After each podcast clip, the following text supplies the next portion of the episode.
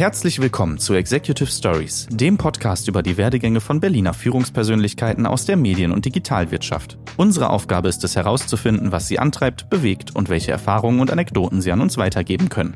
Executive Stories ist ein Podcast von Medianet Berlin-Brandenburg, produziert von Now Media mit freundlicher Unterstützung von Cluster IKT, Medien- und Kreativwirtschaft und der Deutschen Telekom. Viel Spaß beim Anhören.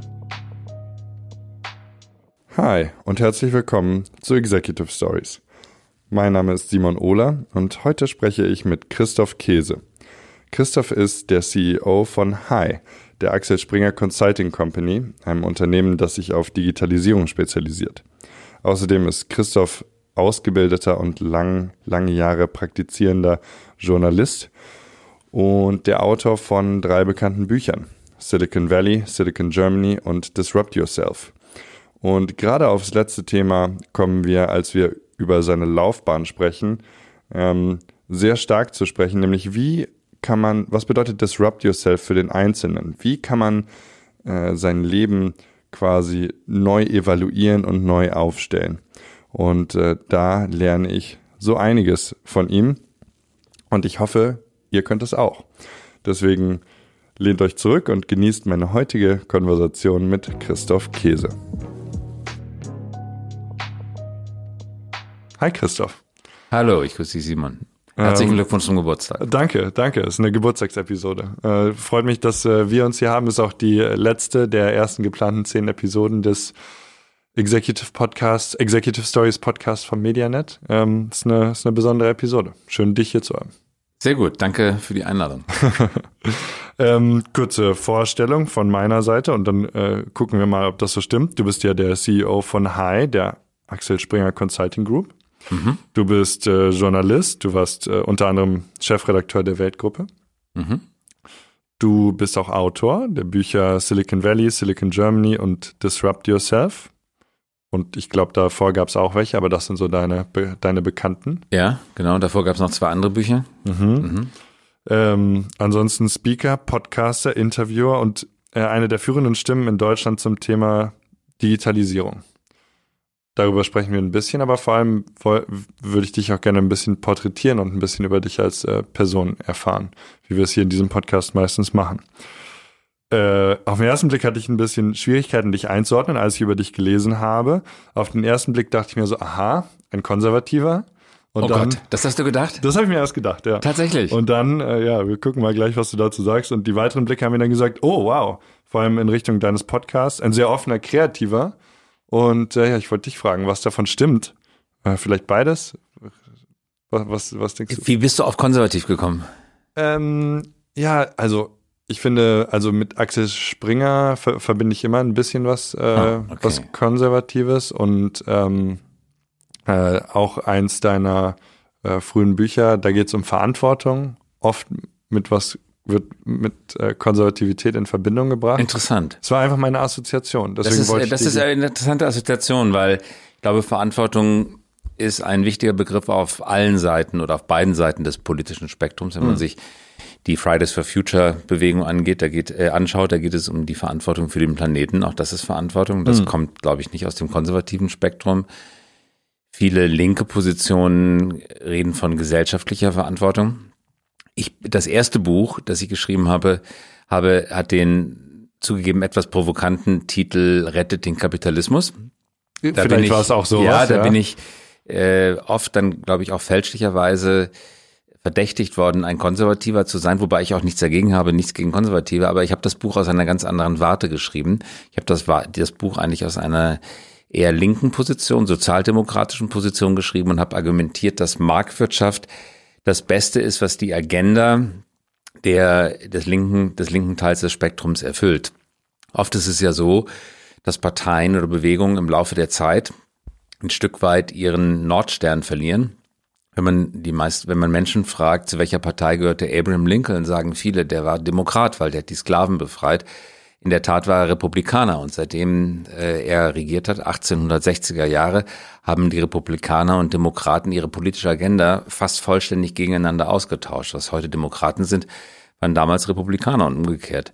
Äh, und so habe ich, deswegen habe ich dieses Buch geschrieben damals, den Eindruck gehabt vor dem Schreiben, dass sehr viele der linken Position, dass die Arbeitnehmerrechte gewahrt werden sollten, dass es möglichst breiten Wohlstand für die Mittelklasse geben sollte, dass diese Positionen eigentlich eher von der Marktwirtschaft erfüllt werden als von traditionellen linken Positionen, die da heißen, äh, jeder bekommt das gleiche Geld äh, und äh, Aufstieg wird jetzt nicht groß bezahlt und die Steuersätze müssen hoch sein. Also auch da hat aus meiner Sicht ein Gender Swapping, sagt man in Amerika, stattgefunden und dem bin ich nachgegangen. Deswegen dieses Buch. Aber der provokante Titel Rettet den Kapitalismus führt natürlich dazu, dass man das vielleicht auch dann falsch zuordnet.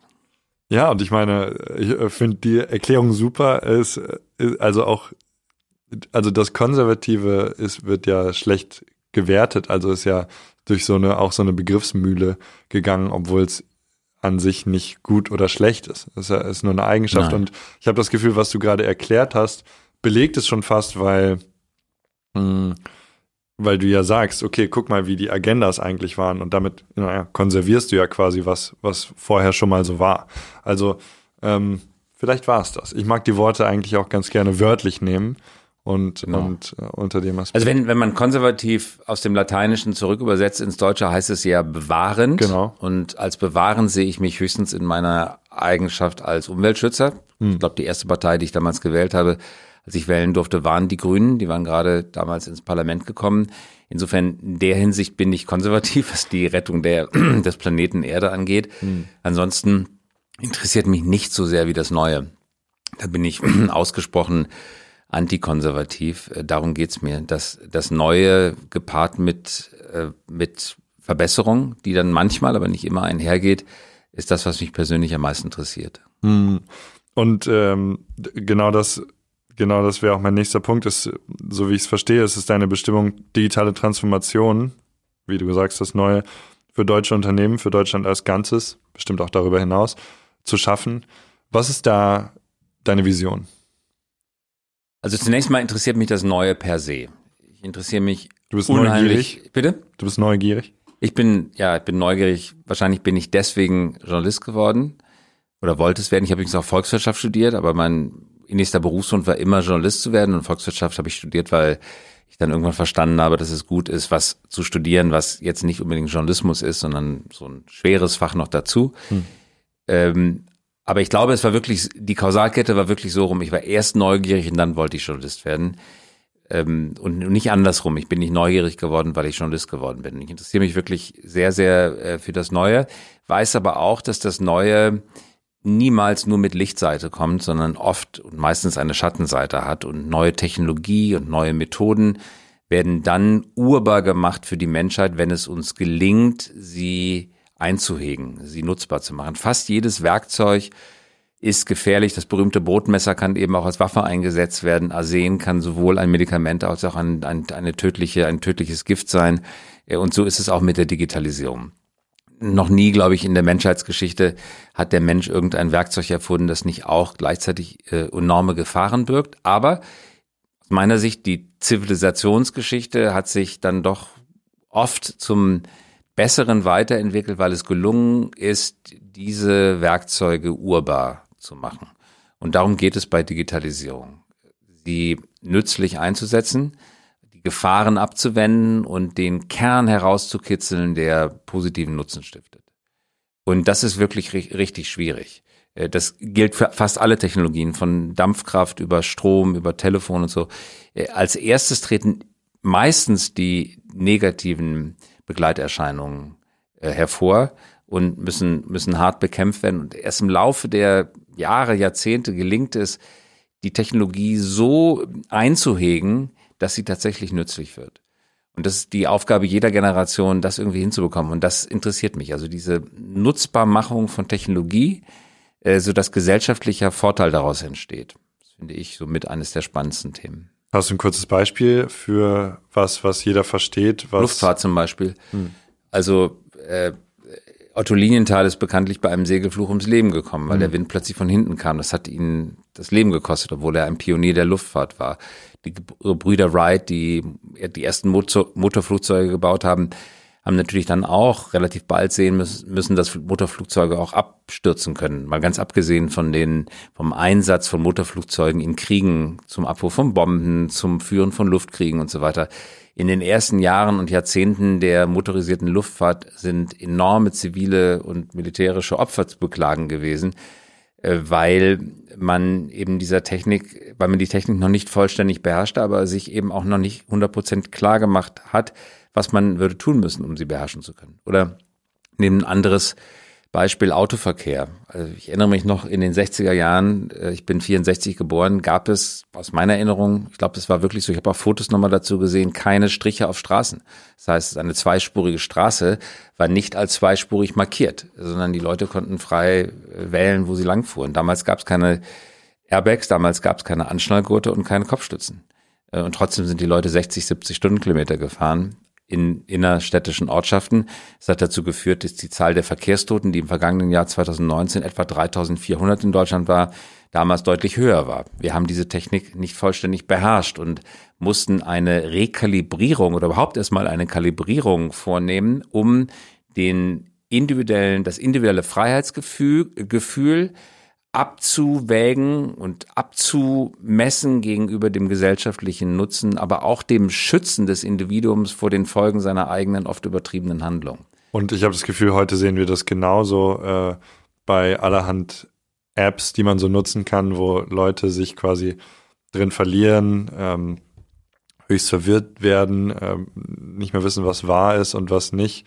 Ich weiß nicht, Netflix hat doch gerade jetzt rausgebracht, The Social Dilemma, ist, ist das so das, was auch, genau. auch für dich so am das mh, mm, Parallelbeispiel in, in 2020 ist? Je weiter eine Technologie in die Gesellschaft hineinreicht, desto größer sind gerade in den Anfangsjahren ihre potenziellen Gefahren. Das ist natürlich bei der Digitalisierung in extremster Weise gegeben. Denken wir zum Beispiel an äh, soziale Netzwerke. Als sie erfunden wurden, gab es fünf Jahre Euphorie. Und während dieser euphorischen Zeit hat jeder gedacht, das ist der Beginn einer neuen Ära, in der der Mensch nicht mehr von äh, äh, Torwächtern, von Gatekeepern davon abgehalten wird, seine Meinung zu sagen. Jeder bekommt eine Stimme. Das war auch das große Freiheitsversprechen von Google und ganz besonders Facebook und von allen, die danach gekommen sind.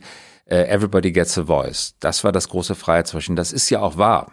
Und das ist ja auch genauso eingetreten. Man brauchte die New York Times, die Washington Post, die Welt und die Süddeutsche und die FAZ nicht mehr als Eingangswächter vor dem Veröffentlichen von Meinungen. Das ist eingetreten. Bloß was wir alle unterschätzt haben, sind die negativen Wirkungen, die eintreten, wenn man jedem Menschen ermöglicht, vor einem Millionenpublikum sich zu äußern. Das führt dann eben zum Attentäter oder führt nicht dazu, aber gibt dem Attentäter in Christchurch die Möglichkeit, eine rassistische Attacke, die er mit dem Sturmgewehr ausübt, live ins Internet zu übertragen, ohne dass er während der Live-Übertragung von Algorithmen daran gehindert wird. Wir müssen lernen, das in den Griff zu bekommen. Die ganze Fake News-Debatte, die Beeinflussung von Wahlen durch inländische und ausländische Kräfte, die durch die bewusste und aggressive Verbreitung von Falschnachrichten dazu beitragen, dass Wahlen verzerrt werden. All das war in den euphorischen Erstjahren der Social Media nicht erkennbar. Und das ist nur eine Untermenge Social Media des gesamten Netzes. Trotzdem sollten wir zukunftsoffen sein. Ja, sollten wir uns in Bilderstürmerei flüchten. Nein, unter gar keinen Umständen. Es geht darum, noch einmal, neue Technik urbar zu machen, indem man sie einhegt. Das heißt, einen regulativen Rahmen darum finden. Und da, da sind wir auch schon um zurückzukommen zu dem Stichwort konservativ oder nicht, da sind wir schon an einem ganz entscheidenden Punkt. Bedeutet Einhegen von Technologie konservatives Denken? Aus meiner Position ganz im Gegenteil. Das ist eigentlich sehr, sehr modernes und fortschrittliches Denken, weil ohne dieses Einhegen, sprich ohne Regulierung, wäre es nie im Leben möglich, diese Techniken äh, tatsächlich einem positiven Zweck zuzuführen. I see. Sehr interessant.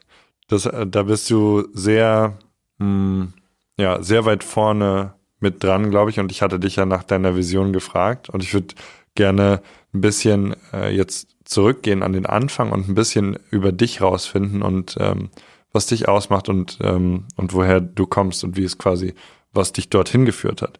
Und ähm, ich würde gerne ganz einfach mit dem Anfang anfangen und dich fragen, wo und wie bist du aufgewachsen und wo, woher kommst du? Ich bin am 31. Mai 1964 geboren. Äh, mein Vater ist äh, Ingenieur und hat äh, Zeit seines Lebens für IBM gearbeitet, für eine Computerfirma.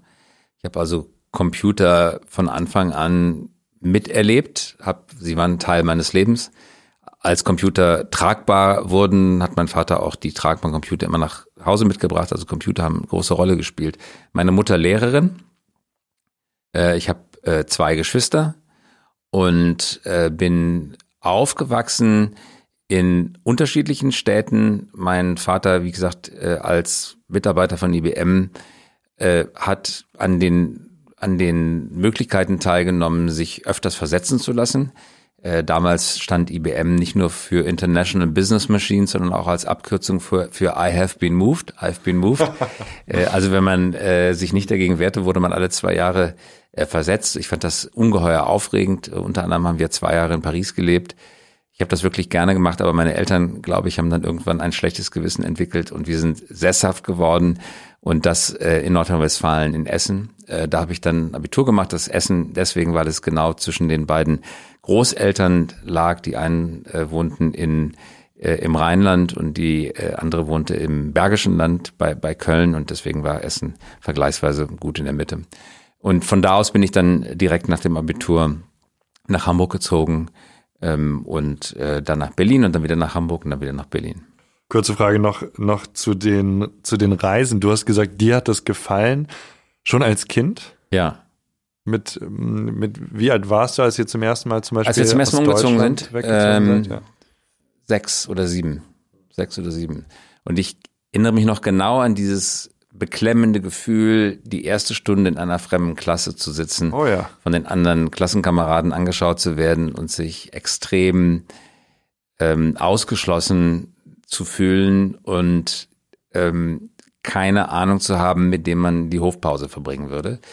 Aber nachdem ich das mehrfach gemacht hatte, habe ich eines begriffen, dass die anderen, immer wenn man eine neue Gruppe betritt, denkt man immer, die seien unter unter, untereinander ganz eng gewoben und seit Jahren vertraut. Aber meistens ist es so, dass das gar nicht der Fall ist. Oft ist es so, man kommt in eine neue Klasse rein und stellt sich dann hinterher heraus, dass der Junge auf der anderen äh, Seite des Tisches auch erst vor zwei Wochen dazugekommen ist. Man hält Gruppen für homogen, wenn man als Außenseiter dazukommt. In Wahrheit sind sie viel weniger homogen. Und äh, ich habe verstanden, mit äh, Gruppen umzugehen und mich in Gruppen zu integrieren und da vergleichsweise schnell meine Rolle zu finden. Und äh, ich glaube, wenn ich so in der Rückschau auf diese Zeit schaue, alle zwei, drei Jahre neue Schule, neue Klasse, äh, das war schmerzhaft zu der Zeit damals. Ich habe es aber irgendwie auch geliebt. Und in der Rückschau merke ich, dass mir das wahrscheinlich sehr viel in hinsichtlich sozialer Kompetenz beigebracht hat. Ich finde mich gut, schnell und recht erfolgreich in neuen Gruppen zurecht. Ich fühle mich da wohl. Das, das nimmt mir keine Kraft, sondern das gibt mir Kraft. Damals als Kind hat es mir wirklich Kraft genommen. Ich hatte wirklich Angst. Aber du, du wurdest äh, trainiert sich, darauf, Ich bin drauf trainiert, ja. ja. Ich bin drauf trainiert. Könntest du jetzt aus der entfernten Sicht deinen, es interessiert mich total, deinen Mo Modus operandi quasi beschreiben? Also wie jetzt diese, das, wie sich Christoph in einer neuen Gruppe zurechtfindet, wie das ist?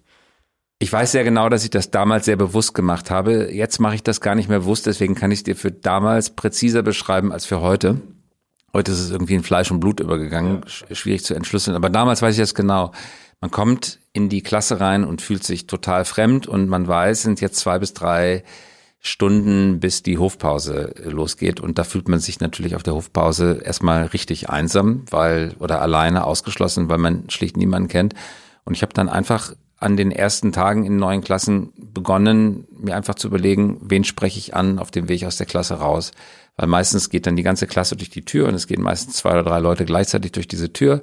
Und wenn man irgendjemanden in ein Gespräch verwickeln kann auf dem Weg aus dem Klassenraum raus, dann ist man eigentlich schon gerettet für die Hofpause. Und dann fühlt sich das ganze Leben wesentlich besser an und der erste Tag ist dann nicht einfach nur schrecklich.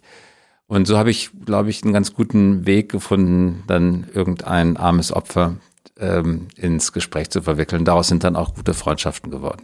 Ja, aber was für eine Prägung mit ähm, das mit, mit sechs und dann wahrscheinlich acht, neun, äh, zwölf oder so, wenn ich ungefähr die, die Kadenz daraus höre, äh, schon lernen zu müssen. Und Ja, und ganz besonders wichtig war die Zeit äh, für mich, an die ich mich sehr gut erinnern kann, als wir nach Paris gezogen sind. Das war Anfang der 70er Jahre. Da kam noch der Effekt dazu, dass ich die Sprache nicht sprach.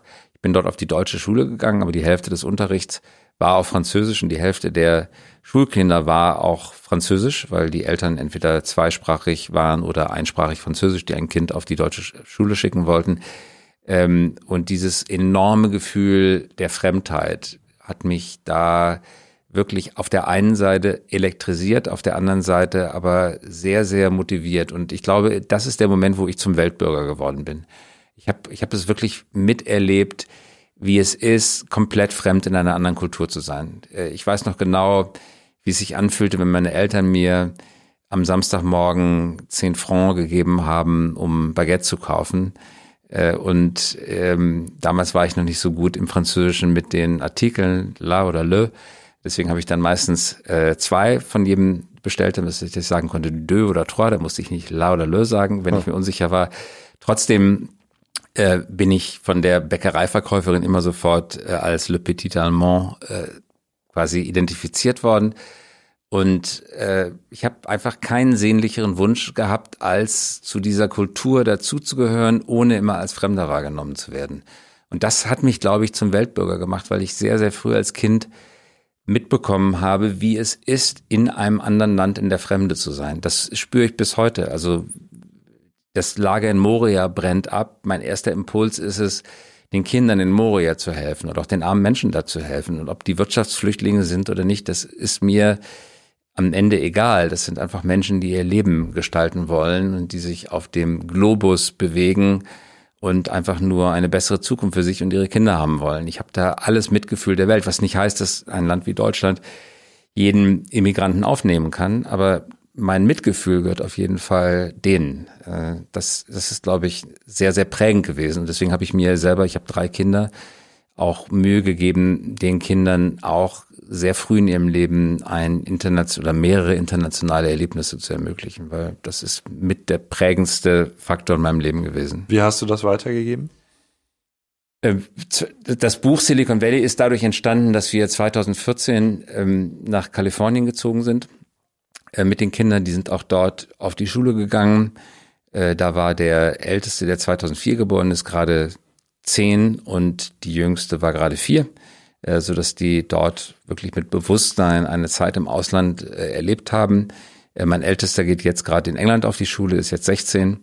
Ähm, wie die anderen beiden sich entscheiden, weiß ich jetzt noch nicht, aber ich werde alles tun, um zu unterstützen, dass sie sich sehr international orientieren und mal mindestens Europäer werden, äh, wenn nicht sogar Weltbürger. Finden die das genauso gut wie du? Das wird sich rausstellen. Also oft lehnen Kinder sich auch gegen ihre Eltern auf und vielleicht werden sie das Gegenteil davon, was ich mir wünsche. Das werde ich nicht beeinflussen können. Was ich beeinflussen kann, ist, wie ich mich verhalte oder wie wir uns verhalten und welchen, welchen Rahmen wir setzen, was die Kinder erleben. Ich glaube, zu den wichtigsten Aufgaben von Eltern gehört, nicht nur ihre Kinder zu erziehen im klassischen Sinne, sondern im erweiterten Sinne, ihnen Erlebnisse zu verschaffen. Weil am Ende lernen Menschen aus Erlebnissen noch viel, viel mehr als, als der, aus der direkt gewollten Erziehung. Und das können Eltern sehr wohl. Die Eltern setzen den Rahmen für die Erlebnisse, die die Kinder erleben. Und das sehe ich als Aufgabe als Vater an, Erlebnisse zu setzen, die ihnen wichtige Werte vermitteln. Werte zum Beispiel, dass Wissen wichtig ist, dass gute Umgangsformen, dass äh, soziales Denken, dass, dass wir alle als viele Menschen auf einem kleinen Planeten leben, dass man das irgendwie versucht ähm, rüberzubringen. Wie war es für dich, als der Rahmen deiner Eltern gesetzt wurde, also der Rahmen gesetzt wurde von deinen Eltern, dass ihr jetzt sess, sesshaft äh, werdet oder sesshafter, wenn du doch das Reisen so sehr liebtest? Ich war am Anfang ein bisschen enttäuscht, dann habe ich verstanden, dass es für meine Eltern sehr wichtig war, weil die hatten nämlich die ganze Zeit schlechtes Gewissen, weil man hat, das kann ich übrigens auch nachvollziehen, Kinder rauszureißen aus einem Umfeld von Freunden in der Schule ist wirklich hart als sehr Eltern, schwierig. ist wirklich schwierig. Bei mir war es umgekehrt und ich glaube, die haben mir nicht so hundertprozentig geglaubt, äh, dass ich, äh, äh, wahrscheinlich haben sie sogar gedacht, das ist schon direkt die Deformation professionell, die sie den Jungen eingeimpft haben, dass der gar nicht mehr so richtig äh, sesshaft werden kann. Und ich glaube, dass ein Stück weit ist davon auch wahr. Also ähm, ich bin nie so hundertprozentig sesshaft geworden. Ich habe auch nicht wirklich einen Ort, den ich als totale Heimat empfinde. Ich habe auch nicht einen, außer meiner Familie, einen Freundes- oder Bekanntenkreis, wo ich sagen würde, das ist unbedingt meine Heimat, sondern es sind eher Schichten, die sich biografisch im Laufe des Lebens äh, ergeben haben. Das, das kann wirklich sein, dass diese, diese frühkindliche Erfahrung mir tatsächlich so ein Stück weit das Heimatgefühl genommen hat. Ich persönlich finde das super. Ich kann damit sehr gut umgehen und ich finde das, äh, mich bereichert das. Ähm, aber vielleicht würde irgendein Psychotherapeut jetzt sagen, dass es eher Problem statt äh, Geschenk ist. Ich persönlich sehe das anders. Wenn es äh, in dir integriert ist, glaube ich nicht, dass es ein Problem ist. Ich kann dir zum Beispiel sagen, dass ich jetzt nicht das so extrem hatte und nicht mit Ausland, aber ich hatte auch einen Bruch in der Kindheit und letztens habe ich herausgefunden, dass ich sogar ein paar davor hatte.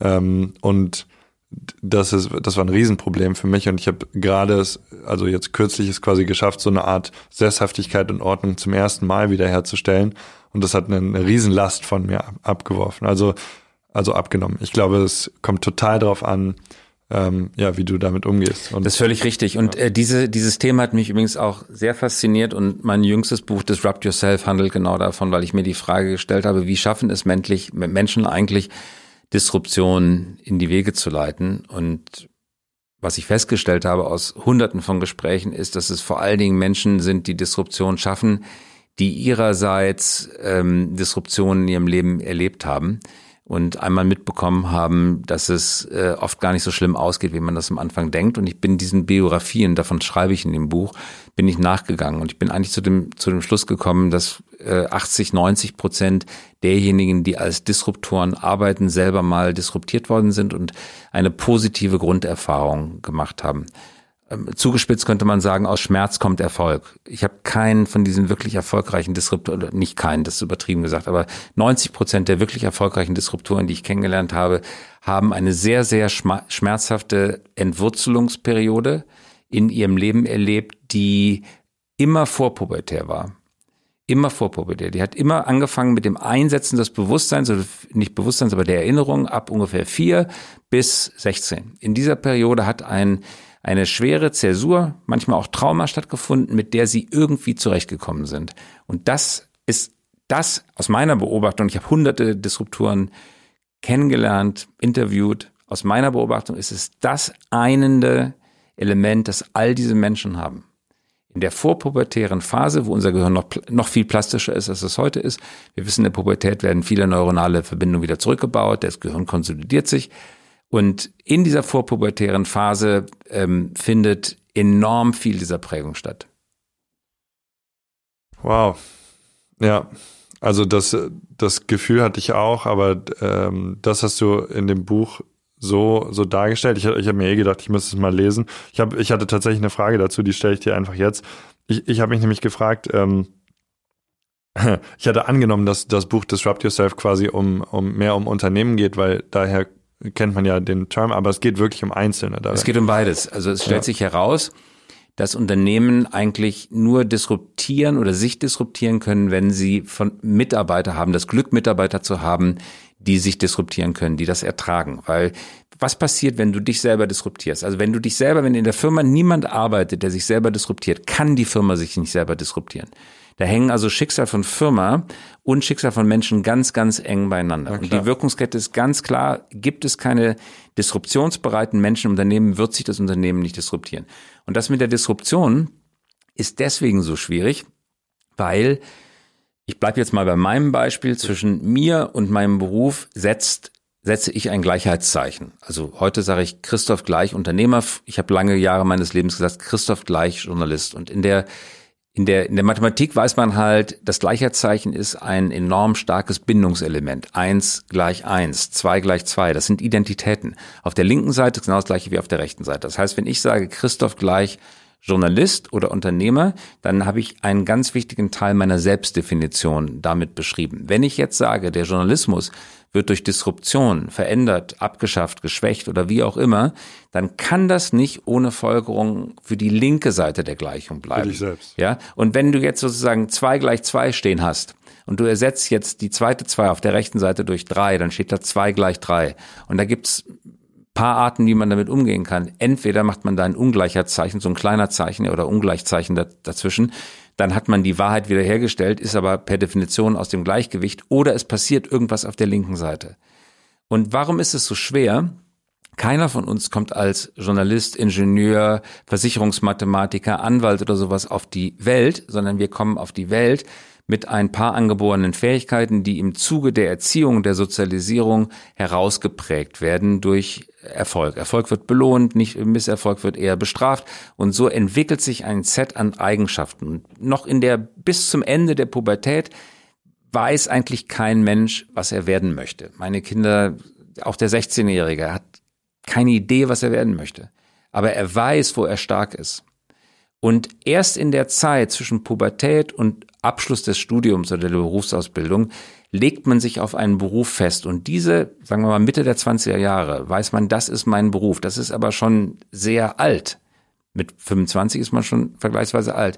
Und wir gewöhnen uns dann in den nächsten 20 bis 30 Berufsjahren eine Identität an zwischen mir und diesem Beruf. Das wird identitätsstiftend. In Wahrheit sind die ersten 16, vielleicht sogar 25 Jahre eben nicht von dieser Identität geprägt gewesen. Wenn jetzt also ein Berufsbild, Versicherungsmathematiker oder äh, Radiologe oder sowas ähnliches durch Disruption angegriffen wird, dann wird der eigentlich zurückgeworfen auf die Zeit vor der Pubertät. Er muss sich also wieder besinnen, was sind eigentlich meine Eigenschaften, was kann ich besonders gut und dann muss er oder sie etwas finden, was diesen Eigenschaften genauso gut entspricht, also muss ein anderes Berufsbild finden. Was damals mit 16 kein Problem war, weil was war eh noch flexibel und nicht festgelegt, was aber rückwirkend ein sehr großes Problem ist. Und das wird als von den meisten Menschen als tiefe Kränkung, als tiefe Verunsicherung empfunden. Das nimmt mhm. ja unheimlich viel weg. Übrigens, ich mache das oft so bei öffentlichen Veranstaltungen oder Reden. Da frage ich oft in den Raum, musst dir vorstellen, da sitzen manchmal 1000, 2000 Leute in solchen Reden und dann frage ich in den Raum, wer von ihnen möchte noch mal 15 sein? Äh, und dann melden sich vielleicht von tausend Leuten, melden sich vielleicht zwei oder drei. Und dann stelle ich die Frage, wer von Ihnen hätte gern den Körper eines 15-Jährigen zurück? Dann melden sich, dann lachen immer alle und dann melden sich aber auch alle. Das heißt, wir hätten gern die körperliche Verfassung des 15-Jährigen wieder zurück, aber nicht die geistige Verfassung. Aus genau dem Grunde. Wir sind alle konservativ, was unsere Berufswahl angeht. Und äh, die Disruption wirft uns als Menschen zurück in die Phase der Pubertät. Und da will keiner mehr hin. Da möchte keiner hin zurück. Diese Unsicherheit, diese Unklarheit, werde ich gemocht, werde ich geliebt, bin ich liebensfähig, bin ich liebenswürdig, das möchte keiner, werde ich geschätzt, werde ich geachtet, das möchte keiner noch einmal ähm, erleben. Deswegen ist das so schwer. Und wenn man solche Leute im aber, Unternehmen nicht hat. Hm. Aber es ist ja eigentlich total wichtig, dorthin zu gehen, oder? Ja. Ist doch, was wir sagen. Also es, es ist doch, dieser, dieser Reset ist doch das, was ähm, ja erst Sachen möglich macht, der eben es möglich macht, die zwei auf der rechten Seite der Gleichung zu einer zu einer 3 oder, oder einer 50 oder einer 100 zu machen und, und Ungeahntes möglich zu machen. Ähm, ich, und, und das Gleiche kannst du doch in dir selber schaffen. Absolut bei dir, bin ich voll von überzeugt. Das ist aber ungeheuer schwierig. Also, ungeheuer schwierig. Wenn du die Menschen nach ihrer Glaubensrichtung fragst, dann findest du Muslime und Muslime, du findest äh, Christen, du findest Katholiken, du findest Buddhisten, du findest ganz wenig Existenzialisten. Äh, Existenzialist, diese Geworfenheit in die dunkle Welt, in die kalte dunkle Welt, diesem Gedanken, diese absolute Freiheit des Existenzialisten. Kein Gott, also Nietzsche, Gott ist tot. Kein Gott, keine obere Instanz, sondern du bist einfach geworfen in eine kalte Welt. Das birgt ungeheure Freiheiten, aber ist kaum zu ertragen. Deswegen gibt es so wenig Existenzialisten, obwohl es nach allem, was wir wissenschaftlich wissen, wahrscheinlich diejenige Philosophie ist, die unserer naturwissenschaftlichen Welt wahrscheinlich inhaltlich am nächsten kommt. Trotzdem schließt man sich hier ungern an, weil wir suchen alle Trost, Heimat, Rückendeckung, Geborgenheit und Existenzialismus kann nichts davon bieten. Und genau ist dieses Zurückgeworfensein auf die Zeit, als ich mir meiner selbst noch nicht bewusst war. Das ist eine enorme ähm, Herausforderung, der sich freiwillig so gut wie niemand stellt. Bis auf die Leute, die eine sozialisierte Erfahrung haben, dass das Ganze gut ist. Und die, die das schon integriert die das haben. schon integriert haben. Und für mich, für die entscheidende Frage bei Disrupt Yourself, deswegen habe ich das ganze Buch geschrieben, war, was, pass, was ist jetzt, wenn ich das nicht habe in meiner Biografie, dieses Erlebnis, dass das Ganze gut ausgehen kann, kann ich dann trotzdem noch Disruptor werden. Also kann ich Disruptor mit der Kraft des Verstandes werden. Mhm. Gibt es so einen Kantschen Ansatz zur Disruption, mhm. weil mir das logische Denken, die Kraft der Vernunft ermöglicht, mich, ohne es selber sozialisiert erlebt zu haben, in diesen Zustand hineinzusetzen? Fragezeichen. Und wenn ja, wie? Und? Ja, geht. Geht wie? Durch Reflexion und sich durch dessen bewusst werden. Nein, ich habe ein solches traumatisches Erlebnis, das gut ausgegangen ist in meinem Leben nicht gehabt. Trauma und Tröstung nenne ich das in dem Buch. Ja? Ich muss verletzt worden sein, oder es muss gut ausgegangen sein. Trauma und Tröstung, diese beiden Ts. Wenn ich das nicht erlebt habe, möchte trotzdem Disruptor sein, dann muss ich mir Techniken aneignen, Verstandestechniken, wie ich es trotzdem werden kann. Und- und, und das geht. Äh, und wenn ich jetzt Unternehmer bin, und da kommen wir jetzt auf deine Frage zurück, ich wechsle jetzt in die Un Unternehmerperspektive, dann besteht meine Aufgabe darin, den Leuten ein Programm angedeihen zu lassen, ein Weiterentwicklungsmöglichkeiten zu bieten, die es schaffen, äh, das auszulösen in Menschen. Und, und was wären das so für Sachen ganz konkret? Was, was muss ich machen, um mich, um mich aktiv zu disruptieren? Also fangen wir mal an. Es gibt viele Techniken, aber mit einer Technik, die, die ist besonders, sag mal, bildhaft, äh, die Nullsetzung der eigenen Leistung. Jeder von uns bekommt irgendwie Gehalt für das, was er tut oder Geld und jeder glaubt, er stiftet einen besonderen Wert, ja. Und das stimmt ja auch. Vieles von dem, was wir machen, stiftet Wert. Und wir könnten gar nicht leben, wenn das nicht so wäre. Tatsache ist aber, dass der Disruptor, der meine Firma und meine Branche angreift, erstmal davon ausgeht, dass mein komplettes Gehalt und all das, was ich tue, eine Ineffizienz darstellt. Der Disruptor greift immer nur da an, wo er Ineffizienzen sieht. Was er macht, ist eine probeweise Nullsetzung. Also wenn es den Simon jetzt nicht gäbe, ja, würde das ganze Ökosystem, in dem Simon arbeitet, einfach mal um die Arbeitskosten von Simon billiger werden. Das wird dir nicht gefallen, das kann dir nicht schmecken, aber es ist trotzdem unweigerlich wahr. Was kannst du jetzt machen? Setze deine eigene, deinen eigenen Wertbeitrag probeweise auf Null. Also setze sozusagen die Gleichung, in der Simon vorkommt, da setzt du eigentlich einfach mal Simon auf Null und dann löst du diese Gleichung auf und guckst, was dabei herauskommt. Wie würde die Welt aussehen, wenn Simon quasi aus der Wertschöpfungskette gestrichen würde? Ja? Schmerzhaft, aber wenn du jetzt dich dieser Übung unterziehst, bekommst, kommst du eine Antwort, weil aus diesen Gleichungen, die sind fast nie ohne Lösung, da gibt's immer eine Lösung. Und dann kennst du die Denkweise, die der Disruptor hat. Und dann bist du ihm eins voraus, weil bevor er über dich nachdenkt, denkst du über dich nach, weil du liegst dir selber näher, als du ihm liegst. Und deswegen hast du einen Wissens- und Zeitvorsprung. Und mit dieser Erkenntnis der probeweisen Nullsetzung des eigenen Wertbeitrages kannst du handeln. Und damit surfst du plötzlich vor der Welle und wirst ähm, nicht plötzlich Objekt einer Entwicklung, sondern behältst eine so wichtige Funktion als Subjekt in einem Satz. Und äh, um, es, um dem, das kurz hinzuzufügen, ist es ja auch schmerzhaft, aber auch durchaus möglicherweise befreiend. Weil wenn ich mich aus einer Wertschöpfungskette rausnehme, ermöglicht mir das zum, zum Beispiel mehr Zeit, vielleicht für irgendwas anderes zu haben. Also Genau. Du erfindest dich neu.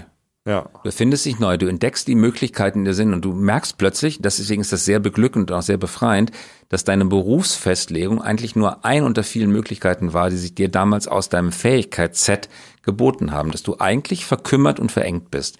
Du bist in einer, auf einer schmalen Sprossenleiter eingeschlossen. Und wenn du diesen Prozess durchlaufst, kannst du dich befreien und Seiten an dir entdecken und Lebenswege an dir entdecken, die du vorher für nicht möglich gehalten hättest. Ich nenne das immer so, dass man sich quasi für eine Karriere und das halt das erste Formative, was man so macht im Leben, einmal so anspitzt, damit man wie bei so einem Computerspiel so durch, durch die, äh, durch die, das enge, durch die Verengung durchkommt. Weil man muss ja quasi spitz sein, damit, das ist ja was Identität ist, damit jemand anders einen wahrnehmen kann, weil sonst ist man ja viel zu komplex und kann mit niemandem interfacen. Und das, was du beschreibst, äh, würde ich quasi wieder die, die Abstumpfung nennen, sozusagen, dass man sich wieder breit macht, ki kindlich, wie du es auch genannt hast, sozusagen in diese vielen Teile wieder aufdröselt und sein eigenes Puzzle sozusagen Ich würde neu in etwas, zusammensetzen etwas anderes Bild wählen. Ich glaube nicht, dass, also ich finde das Bild mit der äh, Zuspitzung sehr gut. Ich würde aber jetzt der Zuspitzung nicht entgegensetzen wollen, einer Verbreiterung damit einer, einer amorphen Oberfläche, die nicht mehr wirklich andockt, sondern Ja. neben dem Zuspitzzustand eins würde ich einen Nummer zwei und Nummer drei und Nummer vier setzen. Ja. Das heißt, die Biografie ist dann die Summe von sechs, sieben, acht Zuspitzungen, Ja. Professionalisierungen, die ich durchlaufen habe. Und dann werde ich, glaube ich, ein äh, reicher Mensch. Reich, nicht reich im monetären Sinne, sondern im Erfahrungssinne. Ich habe vier, fünf, sechs Sachen in meinem Leben gemacht, die unterschiedlich sind, die aber ähm, immer spezialisiert waren. Ich war immer der einer der besten in, ich rede nicht von mir, ich rede jetzt sozusagen von dem fiktiven Ich, über das wir gerade sprechen. Ich wäre immer dann einer der besten in dem, was ich getan habe. Ich habe ich es geschafft, äh, Förster, äh, Schuster und Jäger äh, in einem Leben zu vereinen. Mhm. Und ähm, das, das finde ich, das finde ich faszinierend, weil mhm. das Leben dadurch reicher, plastischer, erlebnisreicher, interessanter wird. Wir können gerne nochmal über dich reden. Ähm, wie war denn, wie war denn dein, ähm, wie war denn deine Phase der ersten, der ersten Anspitzung sozusagen? Du bist ja auf die Henry Nannen Journalistenschule gegangen, richtig? Ja. Und so wie ich das mh, hm, verstanden habe, war das eben eine sehr prägende und sehr wichtige Zeit für dich. Kannst du die Geschichte davon erzählen? Ja, die Henry Nannen Schule stand in es war damals die beste Journalistenschule in Deutschland, haben, glaube ich, alle würden dem zustimmen und äh, Schulleiter war Wolf Schneider, äh, der als Sprachpapst wirklich eine ganze Generation von, von Journalistinnen und Journalisten geprägt hat. Äh, damals wurden Schüler aufgenommen zwischen 20 und 28 Jahre und ich hatte mich da beworben mit 19 und äh, als ich genommen wurde, war ich gerade eben 20 geworden und hatte gegenüber den anderen, die deutlich älter waren, meistens schon nach dem Studium da waren, sehr wenig schreiberische Erfahrung, glaubte aber, wie so viele junge Leute, ich könnte schreiben, in Wahrheit konnte ich überhaupt nicht schreiben. Und die ersten, das ist eine reine Schreibschule, dauert anderthalb Jahre und die ähm, ersten äh, Monate waren wirklich extrem qualvoll, weil ich war sicherlich der wahrscheinlich schlechteste Schreiber in dem, in dem gesamten Jahrgang. Es waren 18 in dem Jahrgang. Und alle anderen konnten das besser. Ich bin schon in der Nachricht gescheitert. Überschrift, Nachricht, die ganz simplen Sachen von Reportage ganz zu schweigen ich konnte das einfach äh, nicht. Und das war sehr, sehr qualvoll, weil ich hatte im Abitur eins in Deutsch und äh, klar, dann ist man plötzlich mit dem Besten des ganzen Landes zusammen und was man äh, der der Rang, den man sich oder nicht mehr erarbeitet hat in der Schule, der der war plötzlich der letzte Rang in dieser Gruppe von wirklich sehr sehr begabten Sch äh, Schreibern und Wolf Schneider war ein sehr sehr strenger oder ist immer noch, er lebt zum Glück noch, ein sehr strenger ähm, liebevoller, aber sehr, sehr harter ähm, Lehrer. Qualität kommt von Qual, hat er gesagt. Und Härte ist die beste Form der Liebe.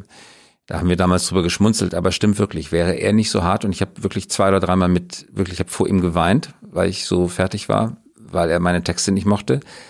Äh, aber hätte er mich nicht zum Weinen gezwungen, dann hätte er mich nicht zu so viel Selbsteinsicht in meine fehlenden schreiberischen Fähigkeiten gezwungen. Und danach, als ich da raus war, war mein absolut oberstes Ziel, ein guter Schreiber zu sein. Und da man nicht in allen Disziplinen ähm, gut sein kann, habe ich mir vorgenommen, ich möchte ein guter Leitartikler werden. Das bin ich dann, ich glaube, ich habe äh, zwölf, dreizehn Jahre als Autor gearbeitet, bevor ich den ersten guten Leitartikel geschrieben habe. Davor habe ich viele Leitartikel geschrieben, die waren aber nicht gut. Bevor ich das dann hinbekommen habe. Und ähm, ich war aber kein guter Reportageschreiber. Und Reportageschreiber bin ich eigentlich erst mit ähm, den Büchern geworden. Da hat äh, Wolfgang Ferchel und Brit, Brigitta, Britta Egetemeyer, meine Lektoren, haben mich zu einem guten Reportageschreiber gemacht, so dass ich sage, sagen kann, also Nachrichten kann ich mittlerweile auch. Und unter den Stilgattungen kann ich Leitartikel, Schrägstrich Kommentar und äh, Reportage äh, gut. Reportage aber nicht auf Kurzformat, sondern eher auf Buchformat. Also sehr speziell, sehr, sehr spitz. Mhm. Und ähm, das Zweite, was mich dann, ähm, die zweite Zuspitzung wäre gewesen, eine Redaktion leiten zu können, also mehr als den Text zu machen, sondern eine ganze Zeitung äh, zu leiten. Die dritte Zuspitzung war auf Verlagsseite gewechselt zu sein und ein recht guter Verlagsmanager geworden zu sein. Und die vierte äh, Zuspitzung erlebe ich jetzt gerade als Unternehmer. Das war mir auch sehr wichtig. Es ist ein doch re relativ radikaler Wechsel, auch wieder aus genau dem gleichen Motiv eine andere Zuspitzung meiner selbst zu finden, weil es immer in mir schlummerte. Und äh, auch wenn ich, da ich immer viel über Wirtschaft geschrieben habe, ich dachte, ich verstehe was von Wirtschaft, das habe ich aber ähm, gemerkt, dass das überhaupt äh, nicht in der Tiefe zutrifft, wenn es ums Unternehmersein geht. Das muss man wirklich richtig lernen. Und ähm, jetzt beginne ich das ähm, richtig zu lernen. Ich habe einen wunderbaren Satz vor einigen äh, Jahren gelesen, der der wichtigste äh, Sushi Koch in Japan ist knapp 80 Jahre alt und hat in einem Interview gesagt, ich beginne gerade im Ansatz zu verstehen, wie man gutes Sushi macht. Sagte mit 80 Jahren und er hat mit 15 angefangen. Äh, und äh, das ist mein Verhältnis zu Journalismus, Unternehmertum, Verlagsmanagement. Also deswegen sage ich, ich beginne gerade mit 56 zu verstehen, was gutes Schreiben ist. Und ich mhm. stehe ganz, ganz am Anfang zu verstehen, was gutes Unternehmertum ist. Und ich glaube, diese Selbstdemut, die mir unter anderem Wolf Schneider beigebracht hat, führt dazu, dass ich dann doch, glaube ich, in den Kategorien, von denen ich behaupte, dass ich es ganz gut kann, wirklich ganz gut bin, weil ich es immer mit extremster Demut mache. Wow. Das ist sehr wichtig. Und äh, sehr beeindruckend, sowohl von äh, Sushi Guy als auch äh, von ja. dir, das, das zu hören. Ähm, wie würdest du die, die, ähm, die Spitzphasen, also du hast ja gerade schon so ein bisschen, ein bisschen in die weitere, in die weiteren Zeiten gegangen nach der, nach der Journalistenschule. Wenn ich es richtig habe, warst du zuerst bei Guna und Ja, zu der ja die Schule gehört, ähm, zur Berliner Zeitung, Financial Times und dann Welt. Äh, so ungefähr habe ich es hier auf dem Schirm, immer in leitenden ähm, Positionen.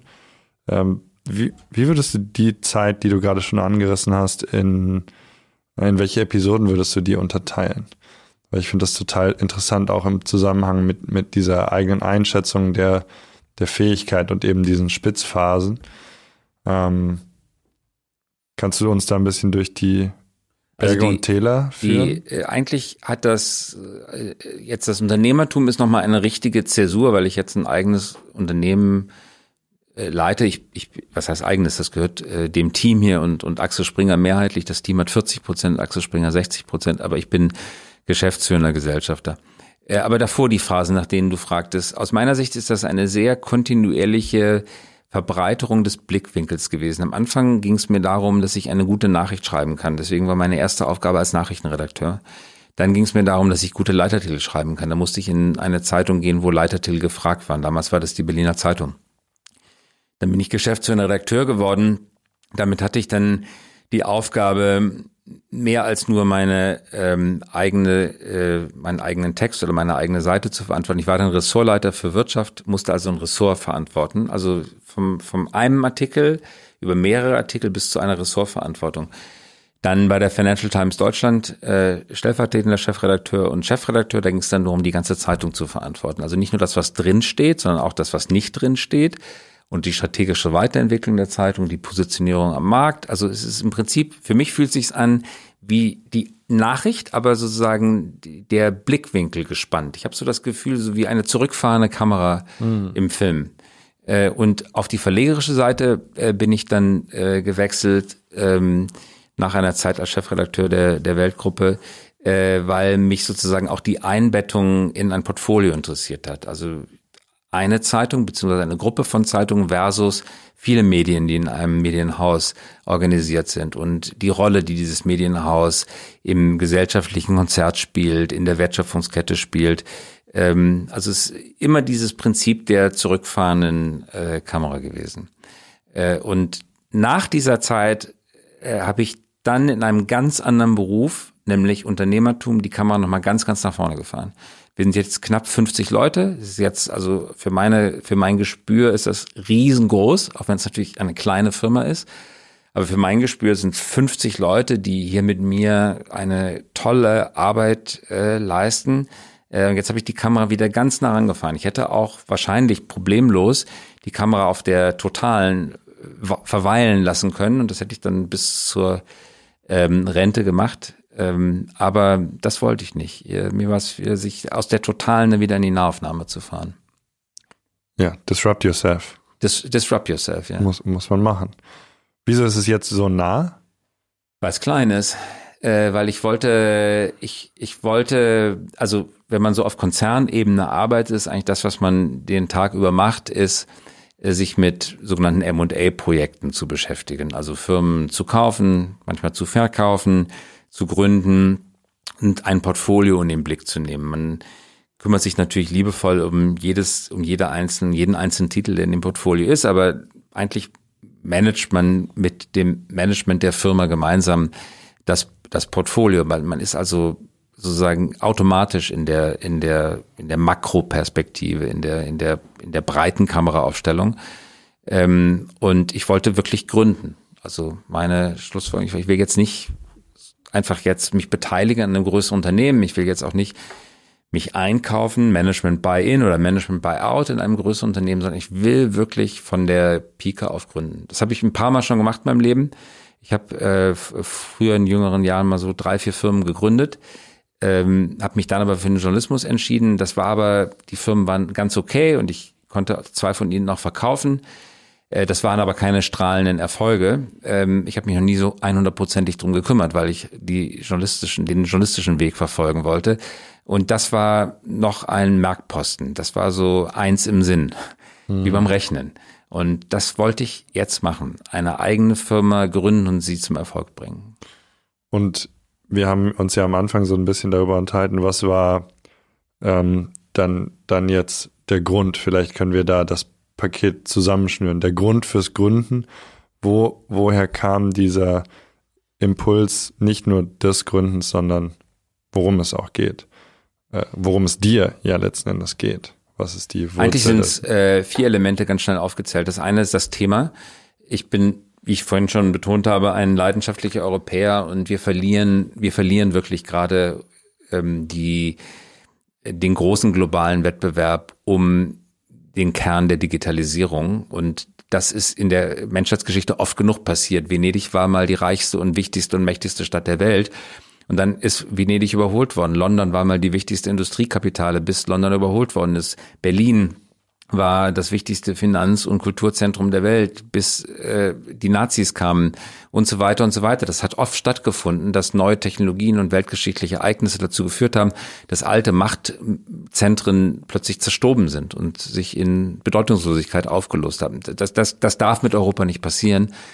Nicht wegen eines territorialen Anspruchs, sondern wegen der Werte und der Gesellschaftsordnung, die wir vertreten. Wenn wir das nicht schaffen, dann ist diese wunderbare europäische Gesellschaftsordnung auch geschwächt oder irgendwann einmal Geschichte. Und dazu möchte ich meinen Beitrag leisten. Das Zweite ist, dass ich ganz, ganz wunderbare Mitgründer gefunden habe, äh, Menschen, die so großartig sind, dass ich einfach unbedingt möglichst viel Zeit am Tag mit ihnen verbringen möchte. Äh, das äh, empfinde ich als, äh, als tief beglückend. Äh, drittens, ich habe eine doch, ich gebe jetzt sozusagen meinem Autonomiebestreben nach. Also ich finde es einfach gut und richtig, autonomer zu sein und weite Entscheidungsspielräume zu haben, was man als Unternehmer äh, sozusagen hat. Und ein vierter Punkt, der steht nicht im Vordergrund, der schwingt aber mit. Ähm, als Angestellter bekommt man halt sein Gehalt und das ist auch immer sehr, sehr äh, angenehm und großzügig gewesen. Äh, man profitiert aber per se nicht an der Wertsteigerung, dem sogenannten Equity Value. Ähm, viele meiner Freunde haben sich zu der Zeit, als ich Angestellter, sprich Journalist geworden bin, äh, dafür entschieden, Unternehmer zu werden und ich deren Leben sind ganz anders verlaufen als meines und ich bin super glücklich und super zufrieden mit meinem. Äh, trotzdem diese diesen Equity-Effekt habe ich in meinem Leben äh, nicht gehabt und äh, deswegen ähm, möchte ich das äh, jetzt auch mal gestalten. Interessanterweise viele von den Freunden, die es ganz andersrum gemacht haben, die diesen Equity-Effekt äh, erlebt haben und ein paar erfolgreiche Exits gemacht haben, denen jetzt genau umgekehrt. Die wollen jetzt an der öffentlichen Debatte. Manche von denen sind in die Politik gegangen, manche betätigen sich als Publizisten. Also die haben plötzlich die entgegengesetzte Sehnsucht. Ich habe 30 Jahre als Publizist gearbeitet, jetzt will ich das. Äh, und, und die haben 30 Jahre als Unternehmer auf Exit zugearbeitet und jetzt wollen sie plötzlich ähm, auf dem Forum Romanum am öffentlichen Leben äh, teilhaben. Ist ganz interessant. Aus meiner Sicht fühlt sich das an wie so über Kreuz verlaufende Lebenswege. Hm. ja, woran liegt das?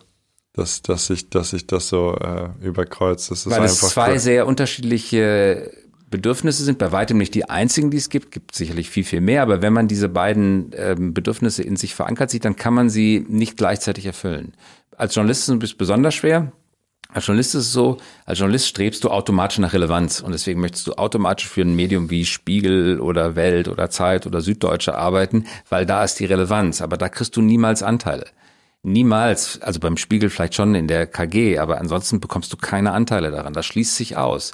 Wohingegen äh, wenn du eine kleine Webseite gründest, du kannst morgen Blogger werden, das ist heute viel einfacher als früher, dann hast du 100 Prozent der Anteil, aber kaum Relevanz. Die kannst du dir aufbauen und viele Blogs, die 2008, 2009 gegründet sind, worden sind, so wie Business Insider, sind mittlerweile äh, Weltmedien geworden, dauert aber 12 bis 15 Jahre, um diese Relevanz zu erreichen. Es geht heute früher äh, besser als damals in Print. In Print war es fast ausgeschlossen, das in einem Lebenszeitalter zu erreichen. Heute geht es eher mal leichter aber es ist trotzdem äh, richtig schwierig. Und diese Entscheidung müssen wir als Publizisten immer, Journalisten immer fällen. Re Relevanz versus Eigentum. Verstehe, verstehe. Wow, äh, sehr viel äh, Futter für mein Hirn, äh, hoffentlich auch für die Zuhörer. Und das zum Geburtstag. Ja, fantastisch. Ich könnte mir nichts Besseres vorstellen. Ähm, Danke für die äh, philosophischen ähm, Ausschweife und ich habe noch äh, einen kleinen Ausschweif zum Ende. Ich habe nämlich meine üblichen äh, Quickfire-Fragen dabei, die ich dir gerne stellen würde. Mm. Und wenn du bereit bist, dann folgen sie nun. Ja. Äh, und die äh, naja, die Prämisse ist, dass sie, das sind keine simplen Fragen per se, aber ähm, der Gedanke ist, sie ein bisschen äh, snappy zu beantworten. Auch vielleicht. Und ich habe sie äh, mir vorher nicht angeschaut, genau, das heißt, ich bin völlig unvorbereitet. Genau, und die erste Frage ist, ähm, was ist der Sinn deines Lebens? Wir haben schon einiges gehört, aber was würdest du in, in Kurzform dazu sagen? Die in mir angesiedelten Möglichkeiten zu entfalten. Was inspiriert dich? Neue Gedanken auf Wissensfeldern, von denen ich we wenig verstehe. Im Augenblick ist es vor allen Dingen Kosmologie und Teilchenphysik. Hast du ein, zwei, drei Bücher, die du gerne empfiehlst oder vielleicht sogar öfter verschenkst? Max Techmark, The Mathematical Universe, jetzt neuerdings erschienen Live 3.0, aus meiner Sicht der klügste und intelligenteste provokanteste Physiker, der zurzeit Bücher schreibt. Dann sehr zu empfehlen Brian Greene, Fabric of the Cosmos, hat alles was mit Kosmologie und Physik zu tun, weil ich mich persönlich gerade dafür interessiere. Dann habe ich äh, lese ich gerade The Accidental Accidental President über über Truman und äh, diese unglaubliche Periode äh, Ende Mitte 45 als zwischen Mai und August von Kriegsende bis zum Abwurf der Atombombe Hiroshima in den Händen eines Novizen, der Truman war, als Nachfolger von Roosevelt, das Schicksal der Welt lag. Und eine faszinierende ähm, Biografie. Ist 75 Jahre alt, äh, die Geschichte.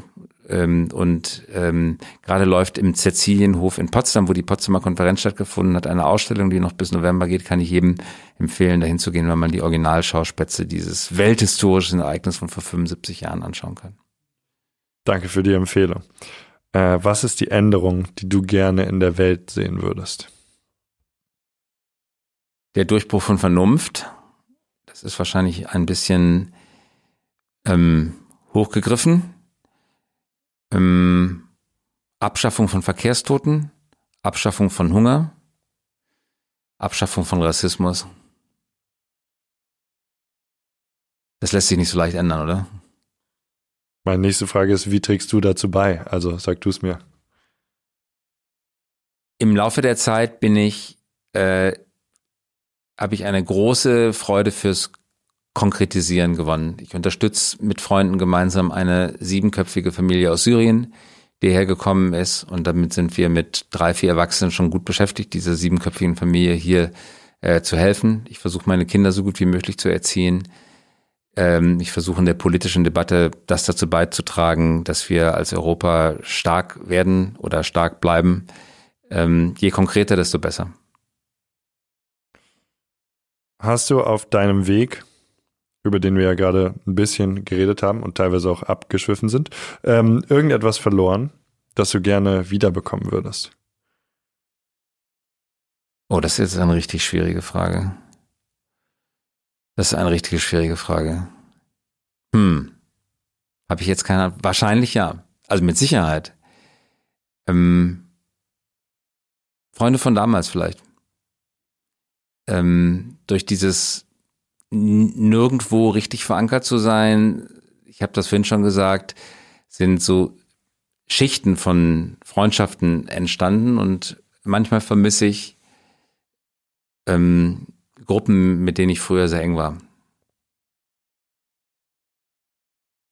Und was ist eine Sache in deinem Leben, die du noch nicht gemacht hast, aber die du gerne machen würdest? Medizin studieren. Es ist noch Zeit für Equity, für Medizin, für alles Mögliche. Ja, das kann ich wahrscheinlich studieren, aber Arzt kann ich dann nicht mehr werden, wenn ich das irgendwann fertig dann machen sollte. Aber es interessiert mich hm. ähm, total. Aber ja, oder ich sag, dir eine andere Sache, die ein bisschen näher liegt.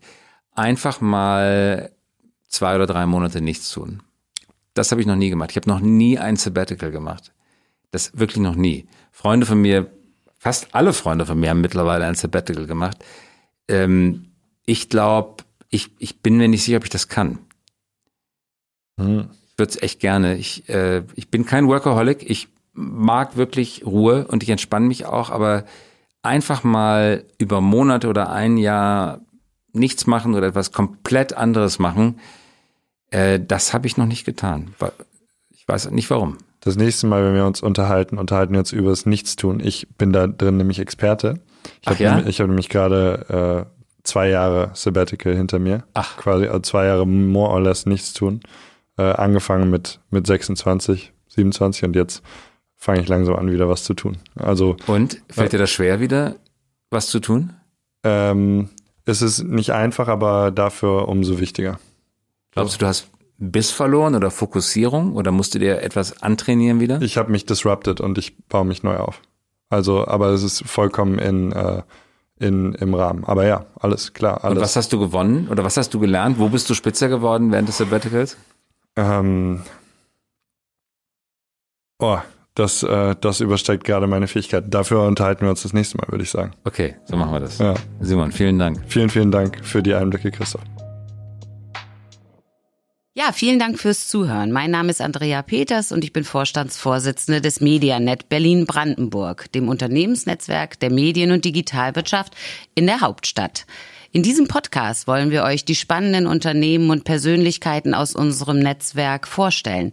Wenn ihr auch Interesse habt, Teil dieses Netzwerks zu werden, dann geht doch mal ins Internet auf www.medianet-bb.de, ruft uns an, schickt uns eine E-Mail, kommt zu unseren Veranstaltungen und wir freuen uns riesig, euch dort kennenzulernen.